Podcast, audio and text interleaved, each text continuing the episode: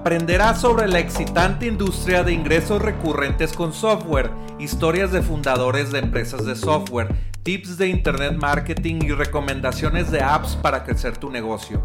Soy Jorge Díaz y te doy la bienvenida al podcast de Software como Servicio.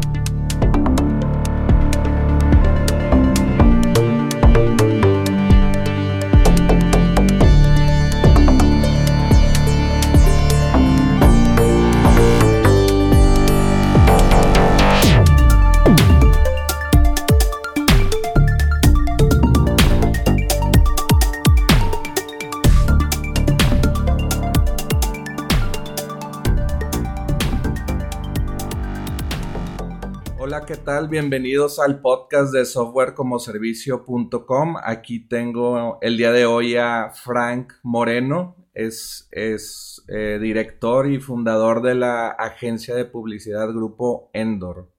Entonces, pues, ¿cómo estás, Frank? Hola, Jorge, muy bien, gracias. ¿Y tú cómo estás?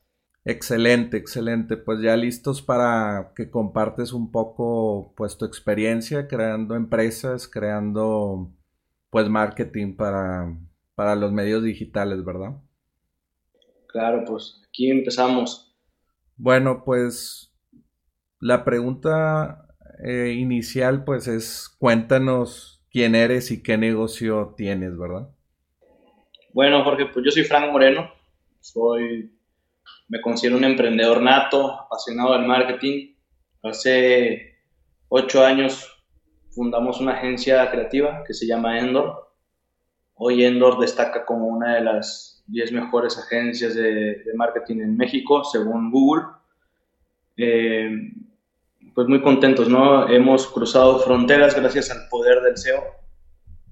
Eh, estamos ahorita posicionados como la agencia con más tráfico orgánico en Google en todo México y pues esto nos ha hecho pues cruzar más allá de, los límites que, teníamos, ¿no? Que tenía un negocio con, con, sus barreras locales. Y bueno, hoy en el equipo somos alrededor de 50 personas, 50 creativos, multidisciplinarios. Dentro del equipo tenemos especialistas en diseño de marca, eh, estrategia, eh, estrategas de marketing, eh, productores de video, diseñadores multimedia, eh, programadores web, eh, project managers, copywriters. Entonces es un equipo muy, muy sólido, muy estructurado, por lo que nos permite dar un, un servicio 180 grados ¿no? y poder resolverle al cliente el problema. Ok, me llamó la atención eso que dijiste del tráfico SEO. ¿Cuánto tráfico SEO tiene tu agencia? Alrededor pues al, mes al mes debemos estar recibiendo unas 80 mil visitas orgánicas. Muy, muy, muy segmentadas. ¿Cuántos años tienes con el dominio y con la empresa? Bueno, más que todo con el dominio para, para conectarlo con la pregunta del SEO. Fíjate, Jorge, nosotros tenemos con el dominio alrededor de 7 años. Sin embargo, empezamos a trabajar en SEO hace 4 años. Los primeros tres años yo era un incrédulo, no creía en, en el SEO, como mucha gente ahorita en, Latinoamérica no cree en el poder del SEO, pues yo era uno más de la cifra, hasta que uno de mis mentores me dijo, Frank, tienes que meterte aquí, hay una oportunidad, es territorio virgen, y empecé a escribir. Empecé a escribir también a base de una. O sea, empecé a escribir por dos motivos. Porque me lo dijo mi mentor, pero coincidió justamente en que yo quería escribir en Merca 20 como redactor. Y pues me negaron el poder ser redactor de Merca 20. Ya me habían dicho que sí, después me dicen que no. Y de esa frustración y aprovechando lo que me dijo mi mentor, decidí hacer el blog y empecé a escribir. Escribí mi primer artículo. ¿Y alrededor de cuántos eh, artículos hacías al mes? Empezamos con muy pocos. Empezamos a tirar, no sé, un artículo al mes, dos artículos al mes. Lo empecé como todavía dudando mucho, ¿no? Como muy incrédulo. Y conforme fuimos, conforme fuimos avanzando, vi que iba funcionando, porque haz de cuenta, de repente de recibir tres prospectos al año, no es broma, cinco prospectos al año por web, eh, empezamos a recibir un prospecto al día. O, antes de esto, dos prospectos a la semana. Pues ya era muchísimo. Estás hablando de 24 prospectos al año, que, no, más bien son 4, 8 prospectos a la semana, al, mes, perdón. O sea, 8, sí. Empezamos a recibir como 8 prospectos al mes y de repente dijimos, ah, pues está funcionando, hay que meterle más turbo. Y, conforme pues íbamos viendo resultados, empezábamos a meter más.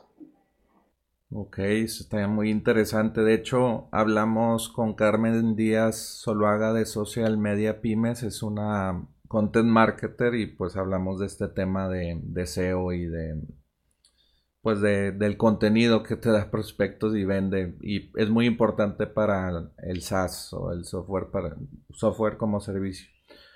Oye, pues bueno, me dio antes de la segunda pregunta, eh, me dio curiosidad cómo cierran a los clientes, ya que llegan a tu formulario, eh, ¿qué, pasos siguen en tu empresa? Si, si nos puedes compartir. Pues bueno, primero depende de dónde venga el prospecto, ¿no? Porque suponiendo que viene por, por la web, pues el equipo comercial lo contacta, tratamos de que el contacto sea muy breve, o sea, de que en menos de 10 minutos ya lo estén contactando siempre he sido como muy puntual con ese tema. Y se le dice, oye, eh, ¿qué tal? Habla Fran Moreno del Grupo Endor. Recibimos tu contacto por nuestro sitio web. Vemos que estás interesado en, en una campaña de marketing digital o en una creación de marca. Eh, pues me gustaría escuchar más sobre tu proyecto y, y, de esta forma pues te puedo sugerir si estás en el lugar correcto y si te puedo apoyar a resolver el problema que tú tengas. Platícame, Jorge, cuál es tu problema, ¿no? Y ahí el cliente se, se suelta. Y dijimos, ah, pues mira, claro que sí, entendí, tu, entendí muy bien, creo que estás en el lugar correcto, eh, nosotros podemos eh, resolver la creación de tu marca. Hemos creado más de 500 marcas eh, durante nuestro recorrido, tenemos mucha experiencia y en tu rubro no es excepción, hemos hecho más marcas del de sector deportivo, y pues te vamos a mandar ahorita un link con todo nuestro portafolio, donde están unas marcas que hemos hecho similares a las que tú necesitas. Y bueno, eh, me gustaría tener un, un, onboarding contigo y mi equipo creativo para que nos platiques más de tu proyecto. Te vamos a mandar ahorita un brief en el mismo correo que es un brief, un cuestionario en línea. Contéstame las preguntas que tú puedas contestar, las que no déjamelas en blanco, las platicamos en la llamada. Una vez terminando el brief y la llamada de onboarding, te mandamos una cotización. Este, pero ya, ah, pues muy bien, no sé qué. Bueno, entonces una vez que ya me hayas contestado el correo que te voy a enviar, nosotros te proponemos horarios para, para el onboarding y listo. Entonces ya vamos al onboarding, nos contestan el brief, se le manda la propuesta económica, viene con los tiempos, un cronograma del trabajo, una vez que el cliente dice bien, efectúan, se les pide que hagan un, se, les factura, se les pide el, pago para arrancar y iniciamos. ¿Y te piden juntas presenciales? Hay clientes que sí, los que están aquí localmente nos piden juntas presenciales, pero también trabajamos con muchos a distancia, así como te estamos haciendo esta videollamada, ¿no? Exacto, eso está muy interesante. Fíjate que que digo, estoy a favor de las, de las juntas, de las videollamadas. Creo que ahorramos mucho tiempo, creo que es, es muy productivo, ¿no? Uno de mis mentores me dice que todo el negocio debería ser así. Como negocio es mucho mejor. O sea, en tiempo nos conviene a los dos. Para mí es más cómodo y para ti también. Pero para el proyecto no hay como transmitir las ideas en persona. Eh, ese poder, el poder humano de, transmitir esas emociones, de poderte observar, de, poder platicar carne y hueso, no se sustituye. Y, eso que estoy a favor de, hacer videollamadas, ¿no? Por un tema de tiempo. O sea, más rentable para el negocio sí lo es. Poder comunicar mejor una idea, no. Para cerrar la venta en videollamada y aprovechar el máximo tu tiempo, ¿no? No, cerrar la venta es lo de menos. O sea, yo puedo cerrar la venta en videollamada. Para, para, para nosotros poder convencer a alguien por videollamada es muy sencillo. Pero para la hora de, de hacer el brief y trabajar sobre el proyecto, pues no hay como transmitir una idea en persona. Me voy a escuchar muy cavernícola, muy, a la antigua, pero es la realidad. O sea, la tecnología nunca va a poder sustituir las emociones humanas. Oye, pues cuéntanos de la importancia del diseño y el branding para vender más. ¿Qué has aprendido de cómo impacta tener una buena marca en el marketing digital? Fíjate que yo creo que el superpoder para poder crecer una empresa, la que sea, es el marketing. Yo creo que la herramienta más poderosa para crecer un negocio, para poder cruzar barreras, es el marketing. De hecho, uno de los eslogans de la compañía es Branding is everything. La marca lo es todo. Eh, si, tu, si tu producto no tiene marca, es una mercancía. Mm. Nada más estás mercanciando, ¿no? Donde ya tú logras hacer un producto es cuando ya tú haces una, logras hacer una marca. Y, y no solo el diseño, Jorge, no, no, no, solo es un tema de diseño, es un tema de, de la cultura de la marca, de la filosofía, del staff, o sea, del equipo que, te, que trabaja en la marca, de la visión que tenga la marca, de la actitud con la que las personas de la marca te tratan, eh, del storytelling que cuenta la marca, todo. Por eso yo creo que cuando tú logras crear una marca, tu competencia te puede copiar todo lo que tú quieras, todo. Tus procesos, tu innovación, tus patentes, todo. Pero jamás te van a copiar tu identidad y tu filosofía. Es el poder de una marca. Pueden copiar los colores si quieres. Pero cuando tú logras tener una marca de verdad, es cuando tú tienes la lealtad de tus clientes. Sean 5 o 20 millones de clientes, cuando tú tienes la lealtad de ellos, no hay quien te la quite. Ese es el verdadero poder de una marca. Y a mí a veces eh, me frustra un poco porque encerramos al branding y a la marca en diseño y el diseño se queda corto. Una marca que es realmente estratégica es una marca que trasciende y que va más allá de lo visual. Es algo que, que va mucho más allá de lo que podemos ver. Una marca que realmente transmite, se siente. Y, y para mí es muy poderoso, lo más poderoso de una empresa es la marca el empresario que hoy no está haciendo marca, que no esté creando marca, se va a quedar atrás. Y ya estamos en una era donde los que hicieron empresas hace 20 años, 30 años, 15 años, y ven que la competencia viene encabronada, ahora sí ya se ven en la necesidad por competir de hacer el refresh de su marca y qué bueno, ¿no? Les aplaudo, peor sería que se queden ahí en la tumba. Sí. ¿Y qué, y cuándo, cuándo fue cuando dijiste esto le agrega mucho poder a una empresa? De que en tu experiencia de hacer lo de la agencia y dijiste con este cliente y eh, clientes anteriores hubo un día y noche, ¿verdad? Ok, mira, pues te voy a contar una historia. Una vez había un empresario que quería ser restaurantero entonces fue a un restaurante en Guadalajara que le encantó, donde había mariachi, mexicano, y un concepto increíble. No sé si ha sido alguno así. Sí. Pues un, un, concepto muy bonito, ¿no? Un restaurante de cinco estrellas. Eh, muy divertido, buenos cortes. Entonces este empresario dijo, voy a ser restaurantero, me encantó este concepto, lo voy a llevar a mi ciudad. Dicho, lo lleva, arma el concepto, música mexicana, mariachi, cortes, premium, en lugar de cinco estrellas. Los asientos del, lugar tenían, eran forrados de piel roja o como vino, bordados con el logo en dorado. El letrero de la entrada era un muro llorón de agua con un laguito, con el letrero, el, el logotipo incrustado en color metálico dorado, o sea, muy imponente, con luz indirecta. Una entrada muy imperial, ¿no? Se abre el restaurante.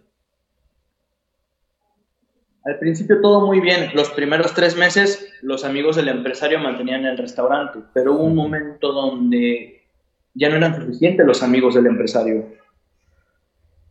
Entonces empezaron a ir mal las cosas y el restaurante en un punto tuvo que cerrar.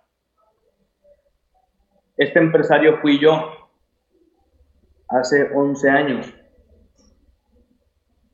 Y perdí toda mi inversión, Jorge, por un error sencillo en la marca. Estaba vendiendo un restaurante de cinco estrellas y la fachada era muy imperial, muy, muy, muy, muy este, ostentosa y me espantó al mercado. Cuando tú podías llegar a este, a este restaurante y el ticket promedio era de 10 dólares, 12 dólares. Pero tú lo veías por fuera y decías, no, pues este es un restaurante caro. Me espantó al mercado. Y como un error en el letrero, algo tan absurdo, tan pendejo, pues puede hacer perder tu inversión. A mí me hizo perder mi inversión toda y un chingo de dinero a partir de esa frustración yo dije, a mí esto jamás me vuelve a pasar. La próxima vez que haga una marca, tiene que ser bien pensada. No haciéndome un capricho a mí, que es lo que hacemos muchos de los emprendedores. Hacemos nuestro gusto, nuestro capricho, sino haciendo lo que se tiene que hacer siguiendo una estrategia. Quitándote de egos y de tu yo, ¿no? Sí. En ese momento fue cuando decido fundar la agencia Ok, está interesante la historia. Creo que sí le habías mencionado en una entrevista que vi antes de, pues, de este podcast, eh, pero está interesante y pues es la envoltura de venderle a gente, al mercado que tiene dinero, ¿no? Y pues es toda una ciencia todo eso. Pues mira, vamos a la siguiente pregunta. ¿Por qué das conferencias haces videos en YouTube, das entrevistas como esta, porque compartes con el mundo? No, pues mira, para mí hay muchas formas de expresarte, ¿no? Hay gente que prefiere expresarse a través de, de la pintura y se vuelven, hacen cuadros, hacen arte, pintura. Hay quien se expresa a través de la música, todos tenemos una forma diferente de expresión y hay personas que no, pero yo creo que es cuando viene una frustración interna. Para mí el poder dar una plática, el poder compartir, el, poder estar haciendo esta grabación contigo, es una forma de expresarme y de expresar. Para mí esto es un arte. O sea, dar una conferencia viene siendo como para un pintor su cuadro, ¿no? Sí.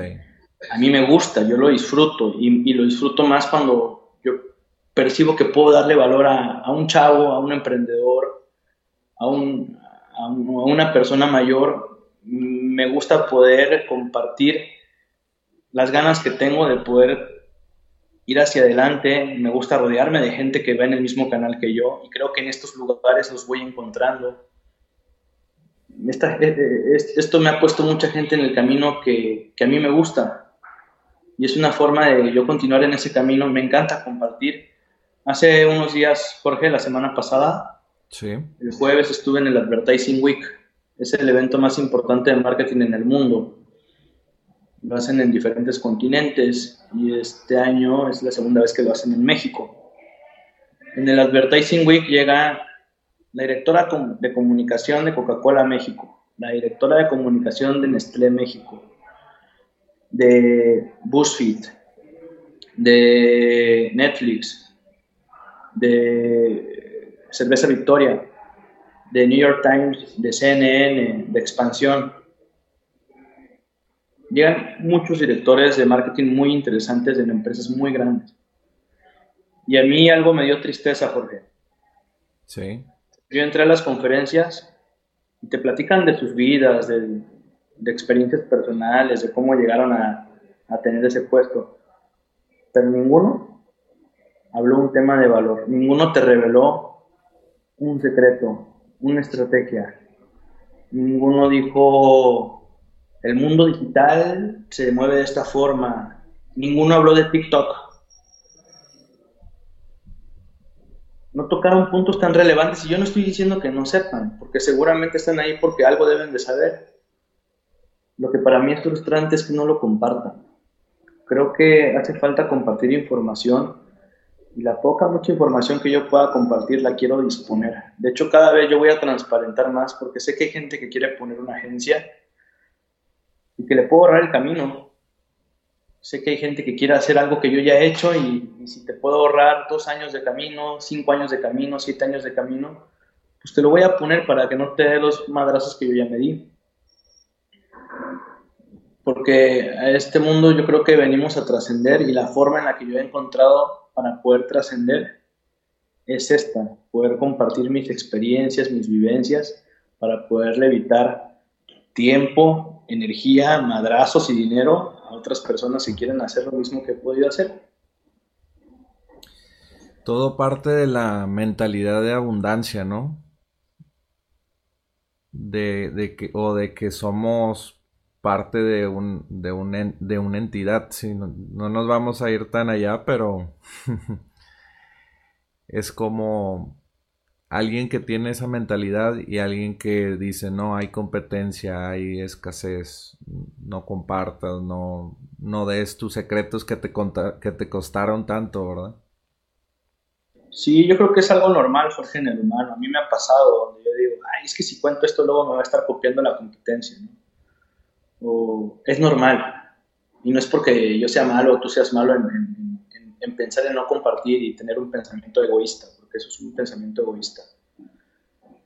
Pero algo ha ido cambiando dentro de mí, donde he cambiado mi mentalidad, donde he tratado de abrir mi mente y decir, yo no vine a este mundo a facturar, güey.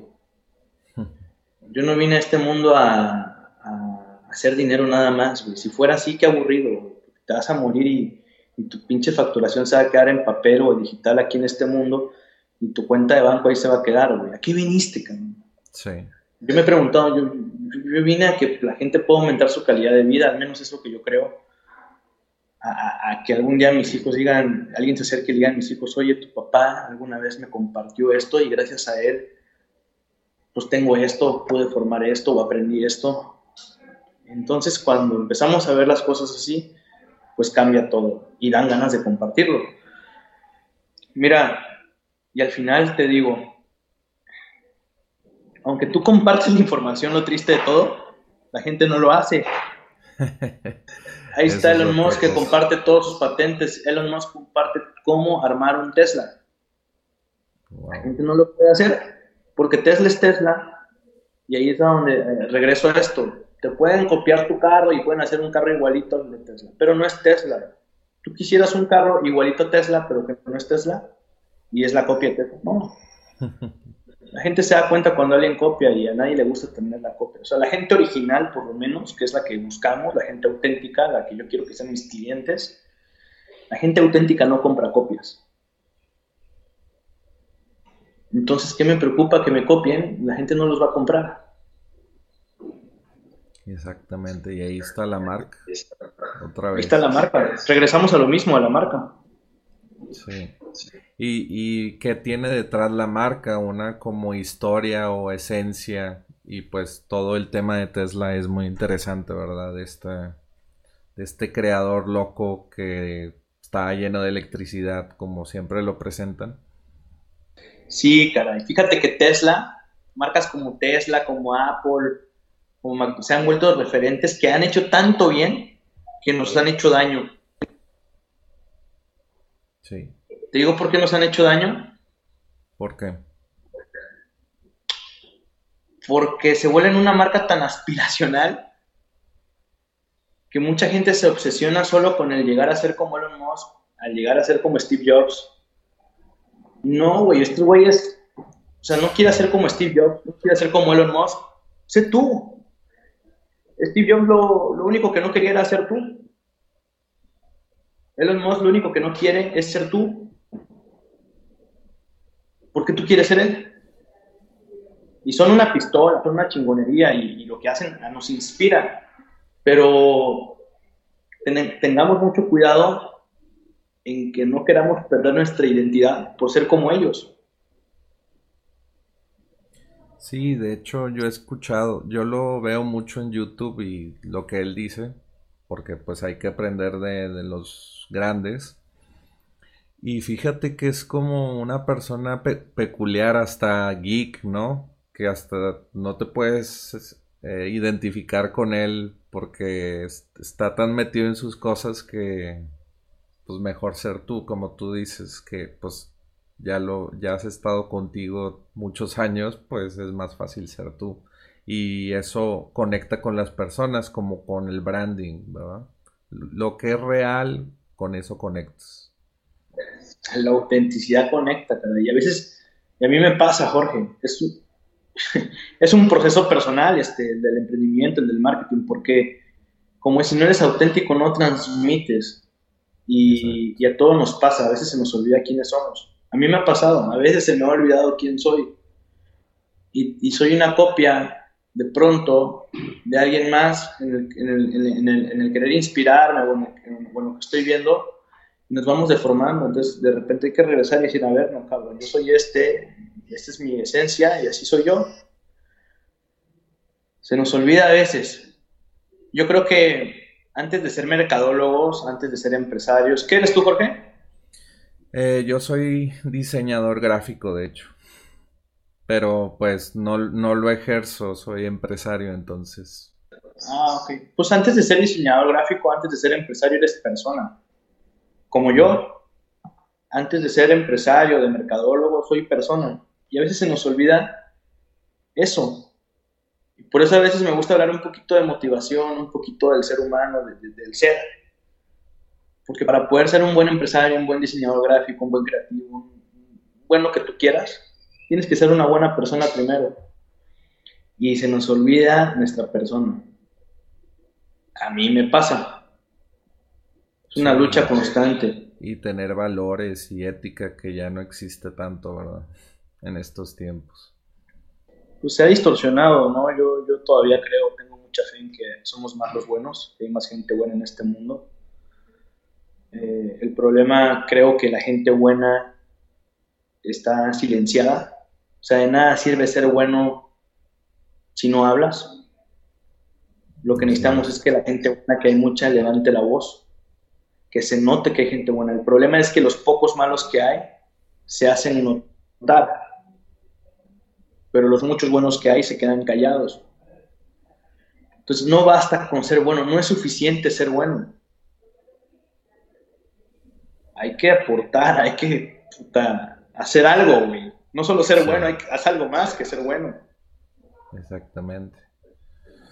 Pues qué buena plática estamos teniendo y vamos a cambiar un poquito de tema a cuáles son tus creadores de contenido favoritos en México y Latinoamérica y por qué piensas que son los mejores? Híjole, pues es que a mí me gustan muchos ámbitos. Te puedo decir que en, contenido de valor, la persona que más valor me ha dejado en cápsulas de 60 segundos es Carlos Muñoz. He tenido la oportunidad de convivir con él varias ocasiones en persona y es una persona que tiene bastante conocimiento en negocio, en crecimiento del negocio, y en ese sentido me aporta mucho. Eh, por otra parte, hay una persona que tiene una capacidad de transmitir increíble, que es Daniel Javif. Daniel Javif para mí es eh, de admirar porque yo soy creyente de Dios, creo mucho en Dios y eres alguien que es una de esas personas buenas que no le bastó ser bueno, no se queda callado y habla, dice lo que piensa y la forma en cómo transmite, cómo hila las palabras, cómo se mueve, pues es muy auténtico, es muy auténtico y, tiene una capacidad de, ayudar a mucha gente eh, que es de admirar. Por otro lado está Gary Vee. Gary Vee, pues su experiencia en marketing es inigualable. El marketing es una de mis pasiones. Y es alguien que, siempre tiene algo que enseñarte en, temas de marketing. También de repente, Gary habla como de motivación. Otra persona que admiro por, por su sencillez y porque es el más humano en la cámara es este Rorro Chávez. También he tenido la oportunidad de estar con él, de platicar con él. Y él es, como es él, es en la cámara. Cosa que Carlos no. Carlos es un personaje. Carlos tú lo ves en persona y es otro güey. Lo ves en cámara y cambia. O sea, él es un personaje andando. Eh, Anthony Robbins. Anthony Robbins, este güey es el, pues, el, jefe de esto, ¿no? es, un cabrón que transmite un poder increíble. He tenido la oportunidad de verlo en persona. Y es alguien que te lleva a otro nivel de conciencia. Este, te habla de muchos temas. Es una persona que te habla de negocios, te habla de marketing, te habla de desarrollo personal y pues yo creo que son las, personas que más admiro, ¿no? Las que se me vienen en este momento a la cabeza, Jorge. Sí, fíjate que, bueno, yo inicié en el mercado de Internet Marketing en Estados Unidos de estos mini nichos de mentores. Eh, no sé si conozcas a Frank Kern, una persona que lanzó un curso que se llama Mass Control y enseña toda la psicología de que si ves una fila en un lugar, pues es porque está bueno el lugar, pero eso aplicado al mundo digital y cómo crear lanzamientos de productos, eso me, encantó. Eh, y luego, pues en el, eh, acá en el, en el mundo latino, Carlos Muñoz, pues empezó como más fuerte a hablar de emprendimiento y a pues a, a plantar un mensaje muy bueno para Latinoamérica y crecer este mercado del emprendimiento, ¿no? Sí. Pues mira, eh, la siguiente pregunta es, ¿qué negocio iniciarías si te quitan todo menos tu conocimiento? ¿Qué negocio iniciaría? Eh, empezaría un... Ahorita híjole, tengo como dos ideas, tengo que elegir una, puedo tirar las dos. Las dos. Pues la primera es que me dedicaría a, dar eh, cursos, workshops, eh, pláticas, eh, todo lo que pueda, consultoría, consultoría de marketing, todo lo que pueda dar yo como persona. Y la segunda, un master broker. Eh, son las dos cosas que haría. Platícanos un poco qué es un Master Broker. Un Master Broker es eh, una compañía que se dedica a darle el servicio de promoción y de venta a desarrolladores inmobiliarios. Tú tienes un desarrollo inmobiliario, tú eres el desarrollador, o sea, tú lo construyes, lo conceptualizas, yo me acerco contigo y te digo, oye, a ti te gusta construir, no vendas toda la parte de marketing y de venta la hago yo. Y yo me llevo una comisión por armar, armar toda la parte comercial.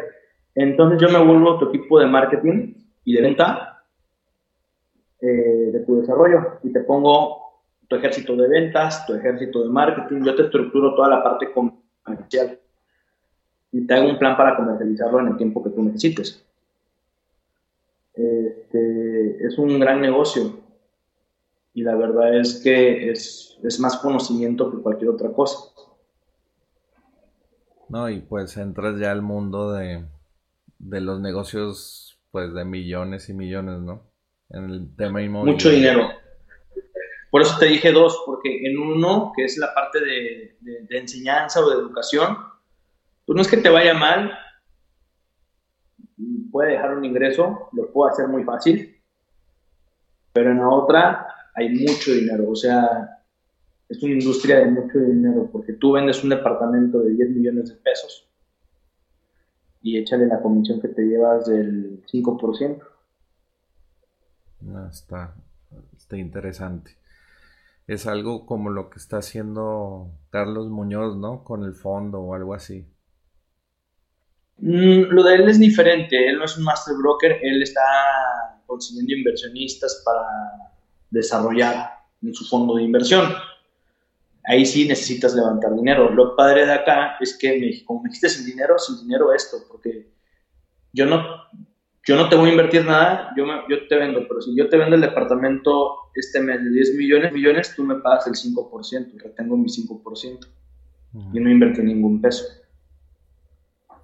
Sí, y ahorita que estábamos hablando del tema de, de creadores de contenido, ¿has visto a los que venden casas de 100 millones de pesos por YouTube con un tour? Sí, con un tour. Pues imagínate hacer eso aquí en, en, México. Sí, y ya salieron como dos creadores que hacen eso y están formando sus inmobiliarias, ¿verdad? sí, hay mucha oportunidad, la verdad es que sí. Es, fueron muy creativos al hacer eso, ¿no? Exacto. Creo que, digo, muchas ideas son de muchos lados, pero en Estados Unidos hacen eso también en, en Nueva York y en pues todo Estados Unidos, ¿verdad? Sí, dicen que el buen mercadólogo no, es el que crea todo el tiempo, sino que el que observa varias cosas, las mete a la licuadora y las saca. Ya, ya, todo ha sido creado, ¿no? No es ponerle tu toque. Así es. Oye, pues cambiando velocidad al, al tema del SaaS o del software como servicio, el mundo del software. Eh, te voy a hacer una pregunta como para que la audiencia sepa qué, necesidades pueden tener las agencias de marketing digital o de, de branding. Aquí va la pregunta. ¿Qué problema tienes en tu negocio actual que te gustaría resolver y automatizar? ¿De qué dices? No voy a trabajar casi por este problema. Y si tuvieras una varita mágica y pudieras resolver el problema, describe cómo funcionaría y cuánto costaría mensualmente este, este software que automatizaría. Pues fíjate que yo lo que quisiera es un RP que, que integrara todas mis áreas, que pudiera, creo que tendría que desarrollar hardware con software el problema que no solo tengo yo, sino que tienen compañías como Ogilvy, Landor, eh, Leo Burnett, todas estas, es la administración del tiempo creativo. Al final nuestro negocio es la venta de tiempo. Nosotros traficamos con tiempo creativo. Nuestro inventario es la creatividad y, el tiempo de nuestra gente y entonces poder medir la rentabilidad de eso se vuelve complicado. ¿Cómo le hacen estas empresas? Pues los creativos tienen un chip, que eso yo nunca lo he aplicado porque se me hace una tontería, pero bueno, ellos lo hacen así porque son corporativos mamut, le llamo yo, lo tienen que hacer así, aunque saben que no funciona, hablando con los VPs creativos de ellos, lo hacen así, porque son órdenes, ¿no? Y en un sheet al final del día ponen eh, cuántas horas trabajaron en qué. Y así van llevando un registro todos. Si tienes 100 personas en la compañía, ponen el registro. La realidad es que la gente lo llena por llenar. No, nunca sabes la ciencia exacta qué hicieron en el día. Entonces yo creo que se tendría que hacer algo de inteligencia artificial que de manera automática el algoritmo sepa en qué estás trabajando sin que, sin que el usuario tenga que registrar. ¿Cómo? No sé. Pues me una varita mágica. Sí. Eh, porque una vez que, que, tienes el control exacto de la rentabilidad de, las horas creativas de tu negocio, o en este caso de mi agencia, pues ya sabes bien qué onda con el, con el rollo. Y ahora, si yo conecto en este sistema eh, la parte de ingresos de gastos, de la administración de este tiempo, pues voy a tener una rentabilidad exacta del negocio, ¿no? Y me va a dar los KPIs necesarios para que yo pueda decidir qué decisiones tomar, si hay algún servicio que no es rentable, si alguien en el equipo no está siendo eficiente, eh, si algún cliente no está siendo rentable y hay que decirle gracias, eh, si tenemos que contratar gente, si estamos saturados, o sea, si tenemos más gente de la que necesitamos, eh, cuál es nuestro servicio más rentable para ahí enfocar nuestra energía. Entonces, una, una herramienta que logra integrar, porque he visto algunas que está Core y, y Asana, nosotros usamos Asana, Slack, eh, Pipedrive, eh, tu dashboard. Usamos varias herramientas. Intercom. Intercom, no, no usamos Intercom. Usamos varias, pero si hubiera una que integrara a todos, pero que también tenga muy buena experiencia de usuario, porque la gente no usa una herramienta si no es amigable, este, sería la solución, ¿no? ¿Y cuánto pagarías por esa solución al mes en dólares? Si a mí me lo resuelven así, como yo quisiera, se volvería el core de mi negocio, por lo tanto, yo sí estaría dispuesto a, sin problema alguno, pagar mil dólares mensuales. Ok, ok. Excelente, hablando, excelente. Hablando de que ya tiro la chingada todo y esta es la herramienta donde yo me meto a mi celular y ahí sé yo qué pedo con mi negocio, completito.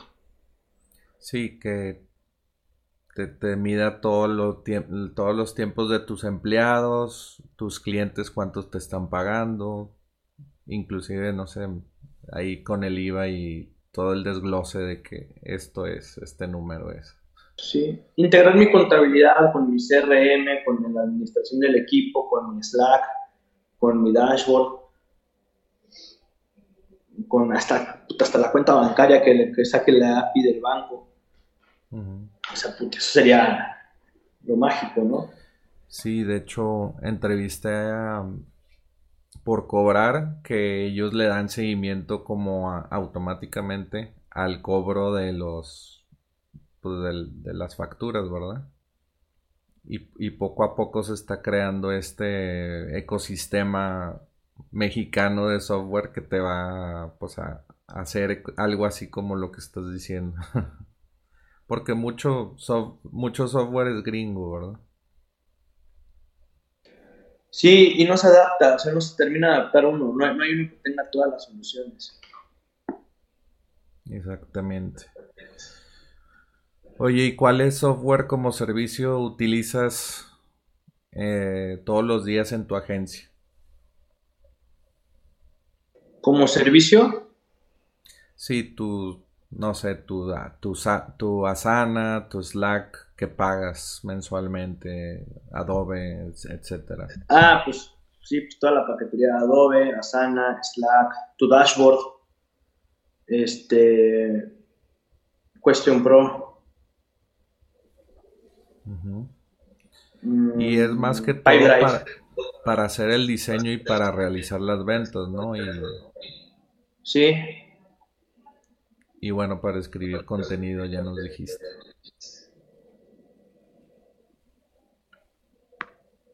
Javier, ¿en qué, en qué editas tú? Yo en Final Cut.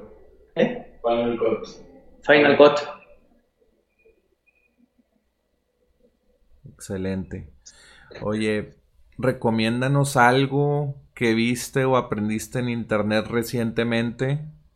Puede ser un video, documental, libro, herramienta, frase célebre o moraleja. Algo que sea muy fresco y que te captó la atención mucho, que lo has estado pensando. Ah, yo creo que el poder de, la co-creación. El poder de la co-creación es cuando dos marcas unen sus superpoderes para, para hacer algo mucho más poderoso. Y para ponerte un ejemplo claro de esto, eh, la campaña de Pringles, donde alguien tuitea un consumidor tuitea, Twitter es como Pringles, una vez que empiezo no puedo parar. Entonces el consumidor da la idea y Pringles se acerca con Twitter, porque este tweet se va viral, y le dice, saquemos un producto juntos. Y sacaron la edición de Pringles que viene pues con, con tweets, ¿no?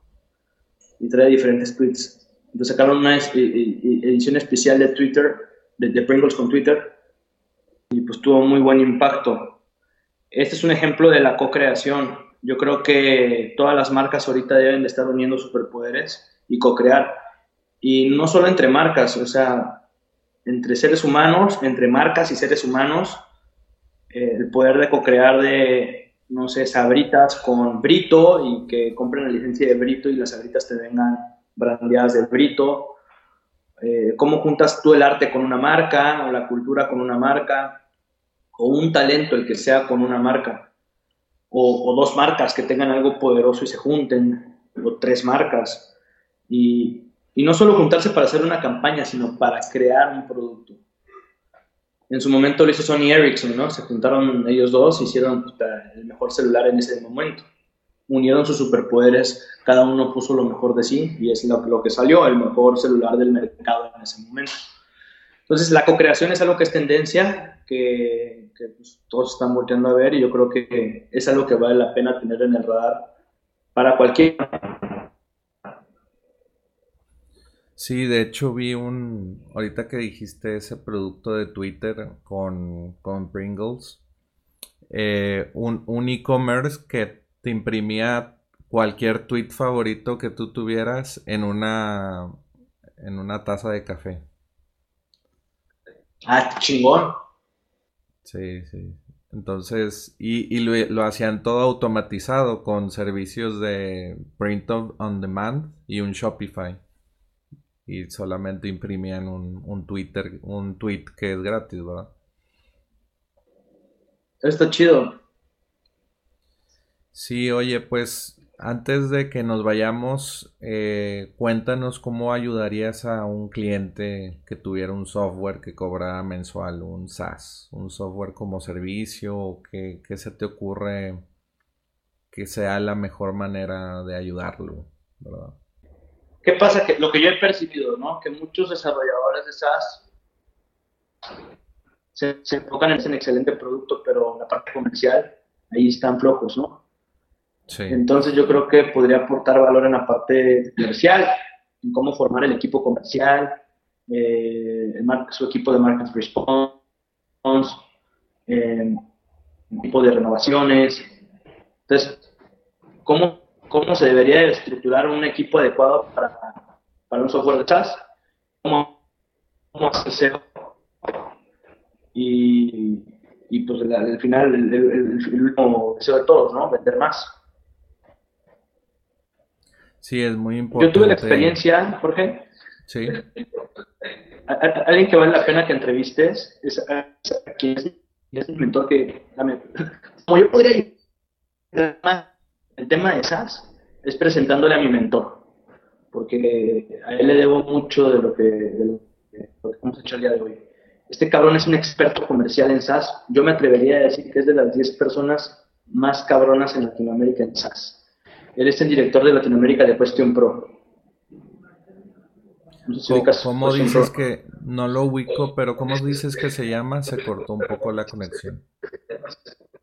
Ah, él, él se llama Andrés Mugira y él es el director de Latinoamérica de Question Pro. Question Pro es, un, es una plataforma para hacer encuestas online. La competencia directa de SurveyMonkey. Ok. Yo vi pues. cómo él en tres años, pues, la, historia es que yo lo invito a México, pone su oficina en Mérida, yo lo ayudé y le conseguí la primera persona que trabajó con él hace tres años. Ahorita el cabrón ya tiene un edificio completo, lo rentó con 80 vendedores, bombeando todo Latinoamérica, facturando una cantidad impresionante.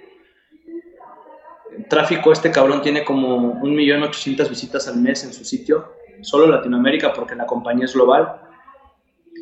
Recibe alrededor de 3.000, 5.000 prospectos mensuales orgánicos. O sea, imagínate tener el problema, el efecto champán. El problema champán. Que no tienes el equipo comercial suficiente para poder atender a tantos leads al día. Ese problema él lo provocó y es alguien que les podría dar mucho valor a cualquiera que esté en industria. No, pues eh, lo vamos a tener aquí en el, en el podcast. Con mucho gusto te lo presento, es, es mi mejor amigo y mi mentor. Muchas gracias, el, Frank. El, que sabe, el, que realmente sabe es ese güey. O sea, yo sé de lo que he aprendido de él y he aprendido mucho, vaya, es una persona con, hemos crecido juntos desde antes de que nos dedicáramos a esto, con él hacía conciertos, pero él se volvió muy especializado en todo el tema de venta online para SaaS. Sí. las ventas SaaS, pues básicamente es seguimiento, ¿verdad? Hasta, no sé, hasta que te digan que no, ya quítate, ya no me hables o ya no me mandes emails, ¿verdad? El seguimiento. Pues sí, pero fíjate, Andrés, esta, compañía que se llama Question Pro está a nivel global. El fundador es un hindú, una compañía que ya lleva muchos años en el mercado, pero él vino a revolucionar la visión de la compañía en cuanto a la venta de SaaS.